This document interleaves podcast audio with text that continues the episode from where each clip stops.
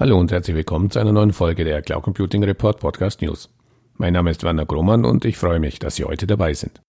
Seven Enterprise Cloud Trends for 2021. So lautet der Titel eines Beitrags von Clint Bolton auf dem amerikanischen Online-Portal CIO.com.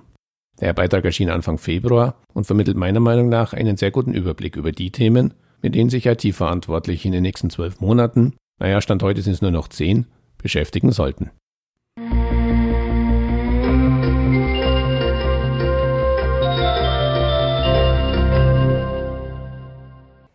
Das Cloud Computing, wie Clint Bolton es nennt, zum Preferred Model bei der Modernisierung von IT-Portfolios geworden ist, ist sicher kein Geheimnis und gilt für CEOs dies und jenseits des Atlantiks.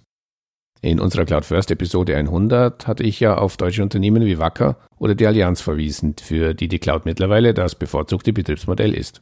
Dass die Corona-Epidemie das ihre dazu beigetragen hat, Cloud Computing als Basistechnologie für digitale Transformation einen zusätzlichen Schub zu geben, haben wir ebenfalls bereits an anderer Stelle angesprochen. Ich verweise in diesem Zusammenhang nur auf die Corona-Special-Umfragen im Rahmen des Cloud Computing Marktbarometers Deutschland.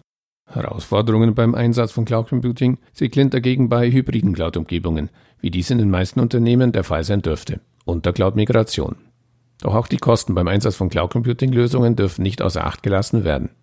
Bereits in der Vergangenheit mussten einige Unternehmen ernüchtert feststellen, dass der Betrieb von Cloud-Lösungen unter Umständen sogar teurer werden kann als wenn diese on-premise betrieben werden.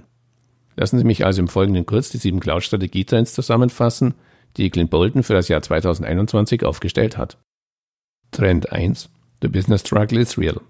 Was Clint damit meint, ist die Tatsache, dass es für die meisten Unternehmen wohl schwierig ist, einen wirklichen Mehrwert aus ihren Cloud-Investitionen herauszuholen bzw. diesen auch messbar nachzuweisen. Er verweist dazu auf die Ergebnisse einer Accenture-Studie vom November 2020. In dieser Umfrage erklärten gerade einmal 37 Prozent der 750 befragten Business- und IT-Führungskräfte, dass sie den erwarteten Mehrwert ihrer Cloud-Investitionen auch nachweisbar erreicht hätten. Weitere 29 Prozent der Befragten sind sich zumindest sicher, dass sie den erwarteten Mehrwert in der erwarteten Zeit erreichen werden. Mir ist auch ohne Taschenrechner geglückt, die beiden Zahlen zu addieren und ich komme damit auf 66 Prozent, also genau zwei Drittel. An dieser Stelle eine Zwischenfrage. Kennen Sie den Unterschied zwischen einem Pessimisten und einem Optimisten? Für den Pessimisten ist das Glas immer halb leer, für den Optimisten immer halb voll. Was das alles mit der Accenture-Umfrage zu tun hat? Nun, ich muss gestehen, dass für mich 66 Prozent ein sehr annehmbarer Wert für Unternehmen ist, die den Mehrwert ihrer Cloud-Investition messbar nachweisen können, beziehungsweise sich sicher sind, dies zukünftig tun zu können. Darüber hinaus ging es in Umfrage, wenn ich die Fragestellung richtig verstehe, ja darum, abzuklären, ob die Unternehmen den Mehrwert messbar nachweisen können. Im Umkehrschluss bedeutet dies, dass ein Drittel der Umfrage diesen Nachweis nicht erbringen kann. Es heißt nicht, dass sie diesen Mehrwert nicht erzielen. Sie können aber halt nur nicht auf ein Blatt Papier schreiben. Gut, das klingt jetzt als etwas nach Haarspalterei, deshalb zurück zum Thema. Trend 2 Welcome to Cloud 2.0 Nachdem der Fokus und damit auch das Wachstum im Cloud Computing in den letzten Jahren auf dem Bereich Infrastructure as a Service lag, rücken laut Bolton nun Platform as a Service, Microservices und APIs in den Mittelpunkt. Als Quelle für diese Aussage wird Joe Kinsella, Vice President der VMware Geschäftseinheit Cloud Health, angegeben. Cloud APIs würden neue branchenübergreifende Geschäftsmodelle ermöglichen, wenn sich zum Beispiel eine Bank mit Fahrdiensten wie Uber oder Lyft und anderen Dienstleistern zusammentut um dann dem Kunden nahtlos Services und damit auch Preisvorteile in Form von Rabatten zu gewähren. Cloud 2.0, da ist sich zumindest Mr. Kinsella sicher, würde auch bedeuten, dass es mehr und mehr Cloud-native Anwendungen gibt, die mit Microservices entwickelt werden. Trend 3. Cloud Co-Innovation on the Rise. Im Zuge der weiteren Entwicklung wird es zu einer Reihe von Kooperationen von Cloud- und Nicht-Cloud-Unternehmen kommen, aus denen sich neue Wertschöpfungsketten und Geschäftsmodelle ergeben. Erste Beispiele kennen wir ja auch hier in Deutschland bereits, zum Beispiel AWS und BMW, Microsoft und Volkswagen oder Deutsche Bank und Google Cloud. Es wird davon ausgegangen, dass sich die Anzahl solcher Partnerschaften zur Co-Innovation 2021 deutlich steigern wird. Trend 4. Cloud Complexity Sprawls Onward. Da musste ich nun wirklich erst im Online-Wörterbuch nachschauen. Sprawl Onward wird dort mit sich ausbreiten, weiterwuchern übersetzt. Auf gut Deutsch, einfacher wird es nicht. Denn je mehr Unternehmen neue virtuelle Server und Speichersysteme in Betrieb nehmen, um neue Anwendungen zu unterstützen, desto mehr wird es zu Systemabhängigkeiten kommen, die keiner mehr so richtig durchschaut. Sagt zumindest der VMware-Mann Kinsella. Kann ich aber gut nachvollziehen. Die Cloud bietet nur einmal fast unendliche Möglichkeiten, mal etwas Neues auszuprobieren und reizt damit sicher auch den Spieltrieb in vielen IT-Abteilungen. Am Ende entsteht dann aber ein Wolkenwildwuchs, bei dessen Management viele dann nur noch im Nebel stochern können. Und als ob dies nicht alles schon genug wäre, loggen auch die großen Hyperscaler mit laufend neuen Cloud-Services. Ich hatte in Folge 80 Konstantin Gonzalez von Amazon Web Services im Gespräch, der einen Überblick über die Breite, aber auch die Tiefe des AWS Cloud Portfolios vermittelte. Zum Zeitpunkt des Gesprächs ganz neu waren der SageMaker ein Machine Learning Service und Amazon Bracket ein Quantencomputer Service. Einfach mal ausprobieren. Das Problem, das sieht nicht nur Herr Kinseller von VMware so. Die Cloud ist wirklich komplex. Die Architekturlandschaft ändert sich ständig. Und so können die Tools, die für den Einsatz und die Verwaltung dieser Service notwendig sind, einfach nicht Schritt halten. Trend 5. Raining in Cloud Costs. Tja, die Kosten. Lange Zeit wurde die Cloud als grundsätzlich kostengünstigere Alternative zum klassischen On-Premise-Betrieb vermarktet.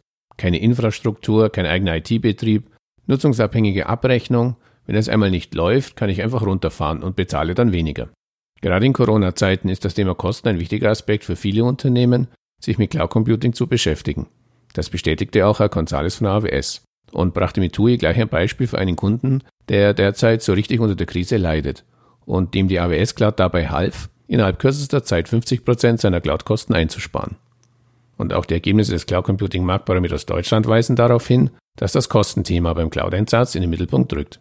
In der aktuellen Ausgabe 2020 gaben die Umfrageteilnehmer das Kostenargument deutlich häufiger als Grund für den Einsatz von Cloud-Services an als in den Vorjahren. Der Kostendruck in der IT wurde darüber hinaus vermehrt von Anbieterseite als Grund für das weitere Wachstum des Cloud Computing Markts in Deutschland genannt. Im Beitrag auf CIO.com wird aber auch ein Negativbeispiel genannt. Mr. Kinsella berichtet von einem AWS-Kunden, bei dem sich die Cloud-Rechnung aus Code-Overrun-Gründen auf einmal auf 350.000 Dollar verdoppelte. Ein weiteres Thema, das in diesem Zusammenhang eine Rolle spielt, ist das Thema Schatten-IT. Häufig buchen Fachabteilungen Cloud-Dienste, ohne dass dies mit der IT-Abteilung abgesprochen ist. Ja, häufig sogar, ohne dass diese etwas davon erfährt. Auch diese Kosten fallen dann zulasten des IT-Budgets, können aber natürlich weder eingeplant noch überwacht werden, wenn man davon überhaupt nichts weiß. In meinem Fachbuch Cloud Computing in Deutschland beschäftige ich mich auch mit diesem Thema, denn ich weiß, dass gerade die Furcht vor Schatten-IT immer ein Grund für die Cloud-Skepsis vieler IT-Verantwortlicher war und zum Teil immer noch ist. Unternehmen, die Cloud-Services einsetzen, werden sich also in den nächsten zwölf Monaten intensiv mit dem Thema Cloud-Kosten und wie man sie im Zaum hält beschäftigen. Dieser Trend ist sicher. Trend 6. M&A in der Cloud Market. M&A ist die Abkürzung für Mergers and Acquisitions und steht für die Konsolidierung im Markt für Cloud Management Services. Clint Bolton nennt gleich eine ganze Reihe von Beispielen für Übernahmen in diesem Marktsegment. Er zitiert außerdem Jeff Kukowski, CEO der Firma CloudBolt, die Self-Service-Software für das Management von Cloud-Umgebungen anbietet, mit den Worten, der Hybrid-Cloud- und Multicloud-Markt ist wie ein wilder Westen und da gibt es noch einige Probleme zu lösen. Trend 7. Cloud is now a C-Suite Consideration. Die CEOs können, wenn es nach Bolton geht, nun aufatmen. Sie sind nicht mehr die einzigen auf Führungsebene, die den Cloud-Nutzen erkennen. Immer mehr C-Level-Kollegen aus den Fachabteilungen und auch aus der Geschäftsführung steigen mittlerweile in die Diskussion über die Vor- und Nachteile einer Cloud-Migration ein. Die Cloud ist zu einer Top-Down-Initiative geworden. Dies erinnert mich an die Aussage von Allianz-CTO Alex Shell über die Cloud-First-Strategie seines Unternehmens aus Folge 100. Auch dort wurde auf C-Level festgelegt, dass die Cloud für alle Anwendungen als Standardplattform gilt. Soll etwas dennoch on-premises ausgerollt werden, muss das begründet werden. Fazit mein Kompliment, unbekannterweise an Clint Bolton. Ich denke, in vielem hat er wirklich den Nagel auf den Kopf getroffen und die Themen angesprochen, mit denen sich Unternehmen in den nächsten zwölf Monaten beim Thema Cloud beschäftigen müssen. Den Link zum Originalbeitrag finden Sie in den Show Notes. Kommen wir nun zu den Nachrichten.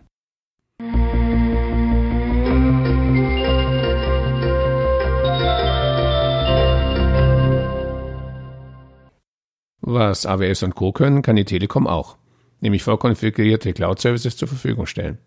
Bei AWS heißt der Machine Learning Service SageMaker, die Telekom nennt ihre KI-Plattform Model Arts. Mit der Auto-Learning-Funktion können Entwickler ohne große Erfahrung ein KI-Modell trainieren. Mit einem Mausklick sind verschiedene Anwendungsfälle aktivierbar. Objekt- und Bilderkennung stehen genauso zur Verfügung wie Predictive Analytics. Das sind vorausschauende Analysen, die beispielsweise für die Berechnung von Wartungsintervallen genutzt werden. Bis die KI die Objekte erkennt, sind nur drei Stufen notwendig. In der ersten Stufe bekommt das Programm mehrere Bilder mit dem markierten Objekt eingespielt. In Stufe 2 trainiert der Algorithmus die Objekterkennung. Als drittes generiert der Anwender sein Programm und kann dessen erlernte Fähigkeiten an unbekannten Bildern testen. Der Vorbereiten der Daten und das Trainieren der KI findet ausschließlich in der Open Telekom Cloud statt. Die relevanten Trainingsdaten sind gemäß der Datenschutzgrundverordnung besonders gesichert. Das fertige KI-Modell kann aus der Cloud heraus oder zu einem späteren Entwicklungszeitpunkt auf einem Edge-Gerät genutzt werden. Den Link zur KI-Webseite der Telekom gibt's in den Shownotes.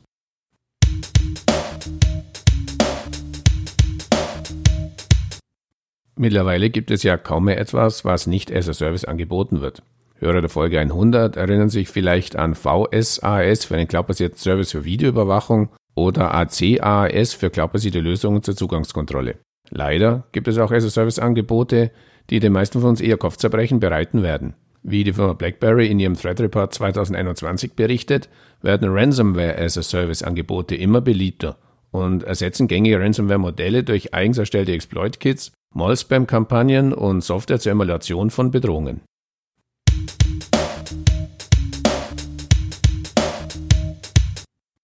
Die LES AG hat ein neues Rechenzentrum in Betrieb genommen. Das Softwareunternehmen reagiert damit auf die gestiegene Nachfrage von Kunden nach einer Online-Anwendung seines Transportmanagementsystems Winsped. Durch die Cloud-Lösung können Spediteure und Verlader ortsunabhängig ihre Touren planen und verfolgen. Insbesondere die vergangenen Monate im Homeoffice haben gezeigt, wie relevant moderne IT-Strukturen sind. Mit dem Zugriff auf Winsped über eine einfache Internetverbindung helfen wir Logistikunternehmen flexibel und unabhängig zu agieren, sagt Rolf Hansmann, Vorstand der LES Logistische Informationssysteme AG. Er ergänzt, dadurch werden sie resilienter gegen derartige äußere Einwirkungen wie eine Pandemie.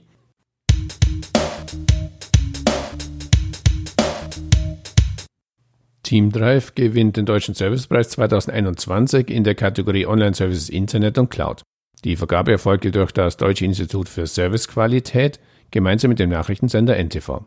Wir freuen uns nicht nur bei der Software, sondern auch beim Service zu den Top-Unternehmen Deutschlands zu gehören, sagt Sönke Broman, Leiter Customer Services bei Teamdrive. Grundlage für die Preisverleihung bildet die Auswertung der Serviceergebnisse aus 52 Studien mit über 1700 Unternehmen, teilten DESQ und NTV mit. Insgesamt wurden demnach knapp 12.000 verdeckte Testkontakte und nahezu 90.000 Kundenmeinungen unter die Lupe genommen. Im Zentrum der Untersuchungen stand dabei der Service per Telefon und E-Mail, der Online-Service und die Beratung vor Ort. Ausgezeichnet wurden jeweils die drei am besten bewerteten Unternehmen aus insgesamt 27 Kategorien. Teamdrive ist in der Kategorie Online-Service Internet und Cloud unter 23 Unternehmen als Preisträger Platz 1 bis 3 ausgezeichnet worden. Eine weitergehende Differenzierung zwischen den drei Besten sieht die Preisverleihung nicht vor.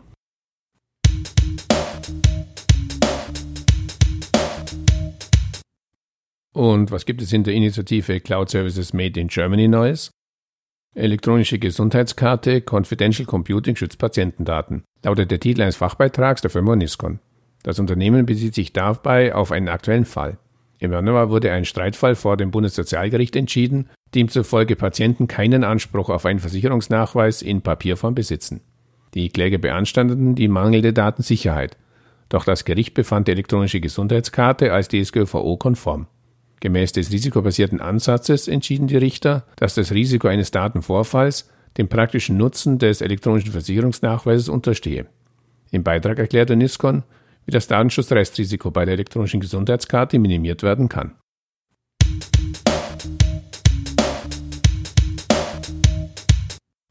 Der Anbieter der Recruiting-Software Connector und die Handwerkersoftware Open Handwerk haben das Jobportal Open Handwerk Jobs gestartet. Schwerpunkt der Online-Jobbörse sind die Branchen Handwerk und Bau. Bewerber finden hier bereits zur Eröffnung deutschlandweit über 300 Stellenangebote sowie Tipps und Tricks zur Bewerbung.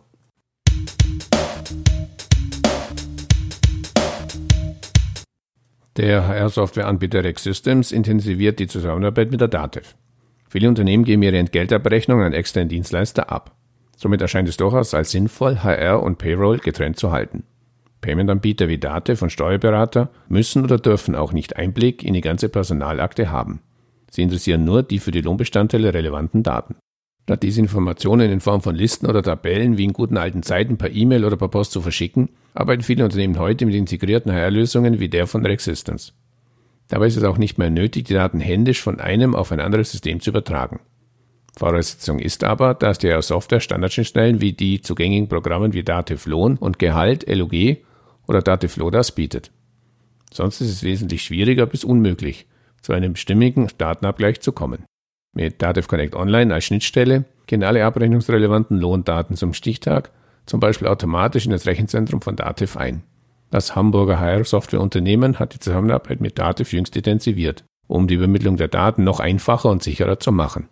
Besonders auch im Blick auf die Datenschutzgrundverordnung DSGVO.